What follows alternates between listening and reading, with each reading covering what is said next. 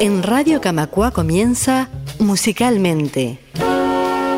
La música, sus protagonistas y sus historias. Un viaje por los mejores momentos de la música y de los músicos que marcaron generaciones.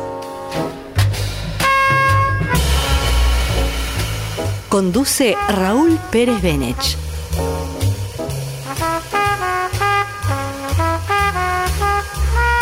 Una producción de Radio Camacua, la radio de EBU.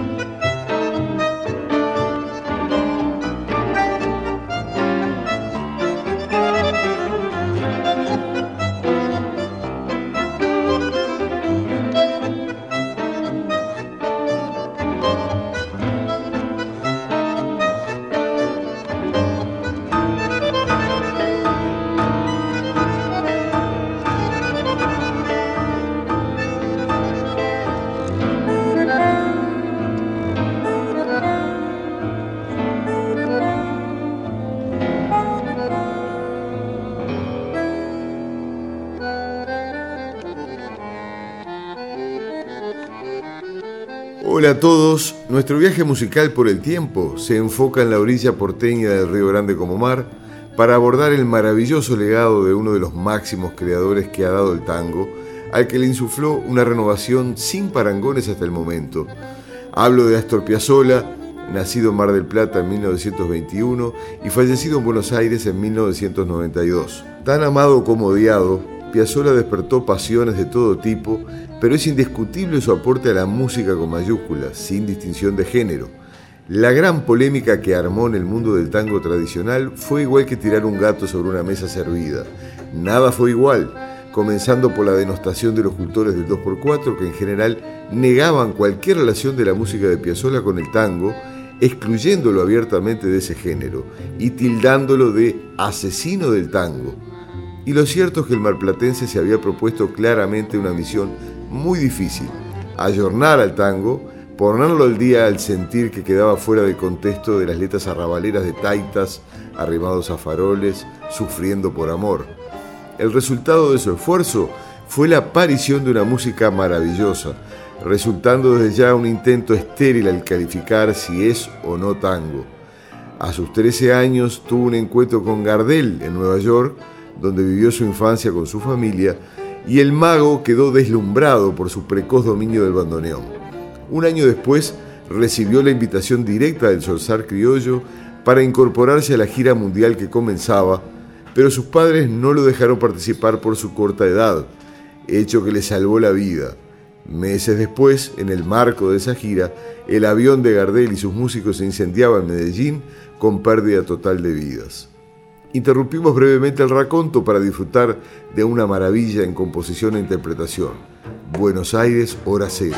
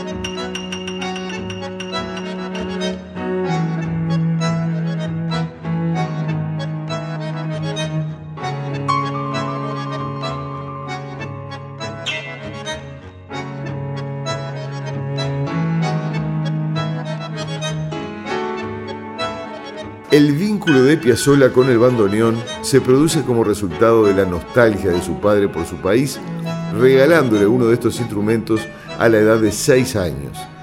Ya retornada su familia a la Argentina, el siguiente movimiento de este precoz músico a un adolescente fue integrar la banda de Aníbal Troilo, más conocido como Pichuco, lo que lo llevó a conocer los vericuetos del ambiente tanguero de esa época al participar de una de las principales orquestas y con el indiscutible número uno en su instrumento, el bandoneón.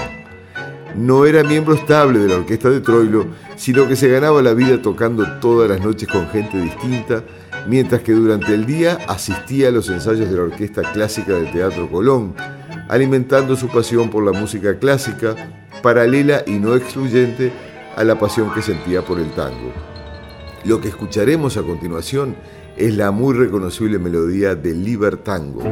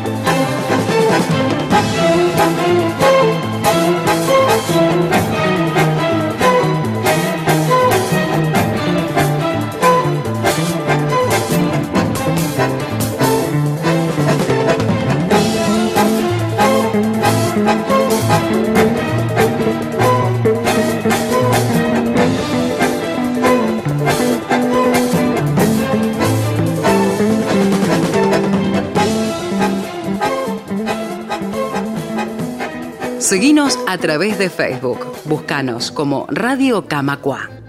Ya casado y con dos hijos, Piazzolla gana una beca de la Embajada Francesa en 1953 para estudiar en París con Nadia Boulanger, con la que resuelve su dilema de volcarse al tango o a la música clásica. Decide abordar ambos géneros a la vez. En su estadía parisina asiste a un concierto del saxofonista Jerry Mulligan, quedando también deslumbrado por el jazz y por la absoluta distensión con que tocaban sus músicos. El año que duró la beca con Boulanger fue clave para que Piazzolla valorara su propia música y se convenciera de que había creado un estilo propio, ya que él mismo se tenía como un simple músico de cabaret. Ya regresado a Buenos Aires, atraviesa una etapa clásica de unos tres años de duración para en 1958 partir a Estados Unidos para encarar lo que él llamó jazz tango. Lo que escucharemos a continuación es Primavera porteña de su suite de las estaciones. Disfrútenla.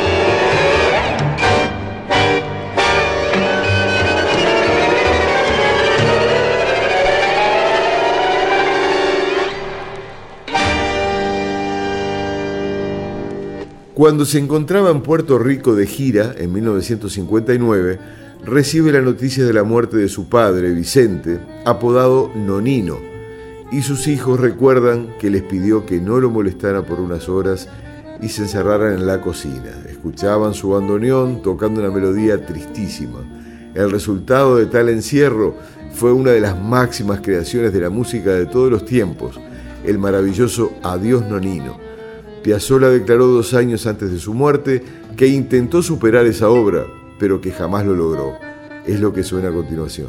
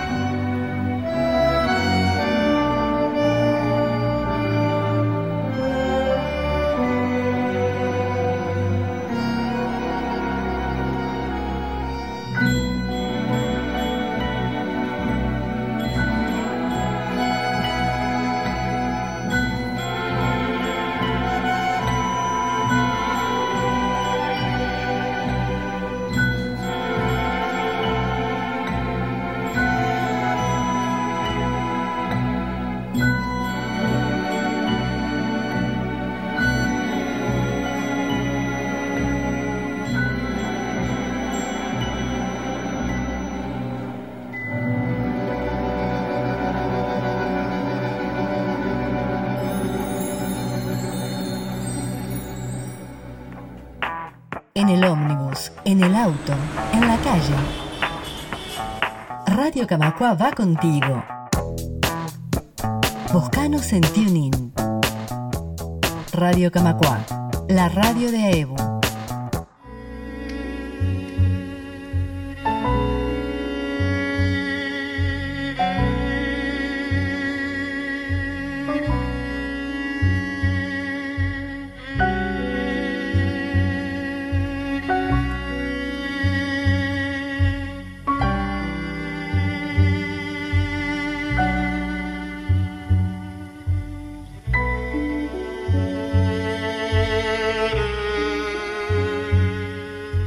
Frustrado su intento de abordar el ya mencionado tango jazz, se vuelve en 1960 a Buenos Aires para formar el grupo al que volvería en numerosas oportunidades y que fue su respaldo creativo durante largas décadas, el Quinteto Nuevo Tango, que incluía entre sus filas al guitarrista Horacio Malvicino, que tuvo una exitosa carrera paralela bajo el seudónimo de Alain Debré.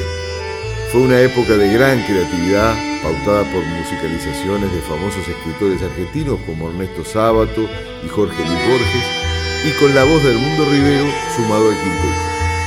El tema instrumental Soledad, que escucharemos a continuación, es una muestra de profunda melancolía y gran delicadeza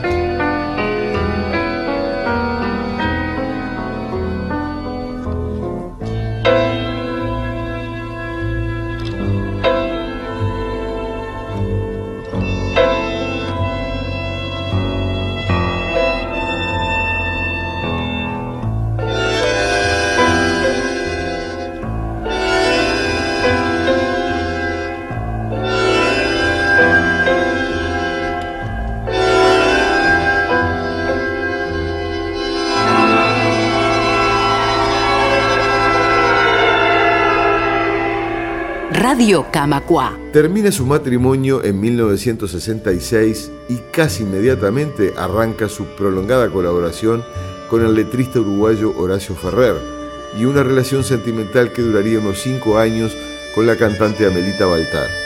De esta triple colaboración surgió un clásico de Piazzolla Ferrer, la emblemática y muy exitosa Balada para un Loco, que le dio la fama que le estaba haciendo esquiva. Ya era invitado para tocar en el Teatro Colón y las voces de sus críticos se iban acallando. Un infarto lo obliga a permanecer en Italia durante un tiempo, donde con músicos italianos graba junto a Jerry Mulligan el disco Summit, y solo sería el comienzo de sus numerosos problemas cardíacos que lo llevarían finalmente a la muerte luego de una agonía de dos años en el año 1992. Sus últimos 10 años fueron un periodo sumamente creativo, incluyendo la bellísima suite troileana compuesta en homenaje a su mentor Pichuco, quien había fallecido en 1975. Lo que sigue es Tango con gran fuerza interpretativa.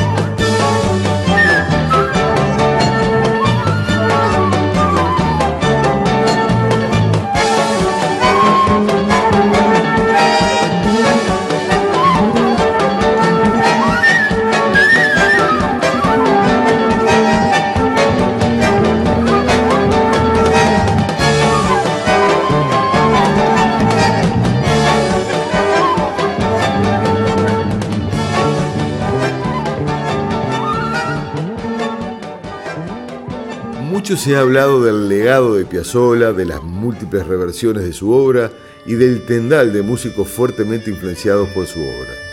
Pero para completar esa melange de música clásica, jazz y obviamente tango que lo fueron marcando a él, no se puede dejar de mencionar la gran admiración que sentía por Osvaldo Pugliese y su obra, dándose el gusto en el epílogo de su vida de compartir conciertos con el maestro.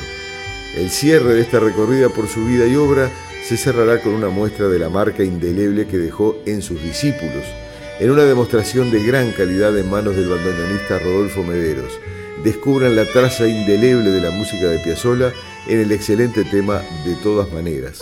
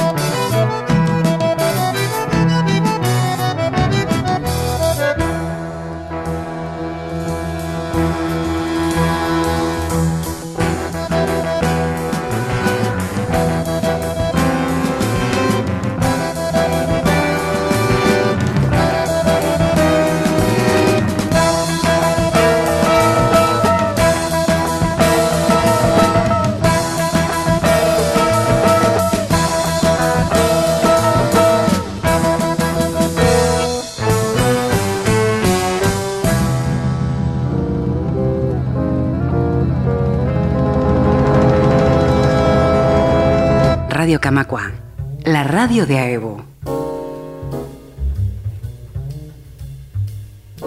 Cerramos la recorrida por la obra imperecedera e intemporal del gran Astor Piazzolla, que incluyó música para más de 40 películas y la ópera María de Buenos Aires, con letra de Ferrer, con una anécdota de la época en que vivía en Nueva York con su familia.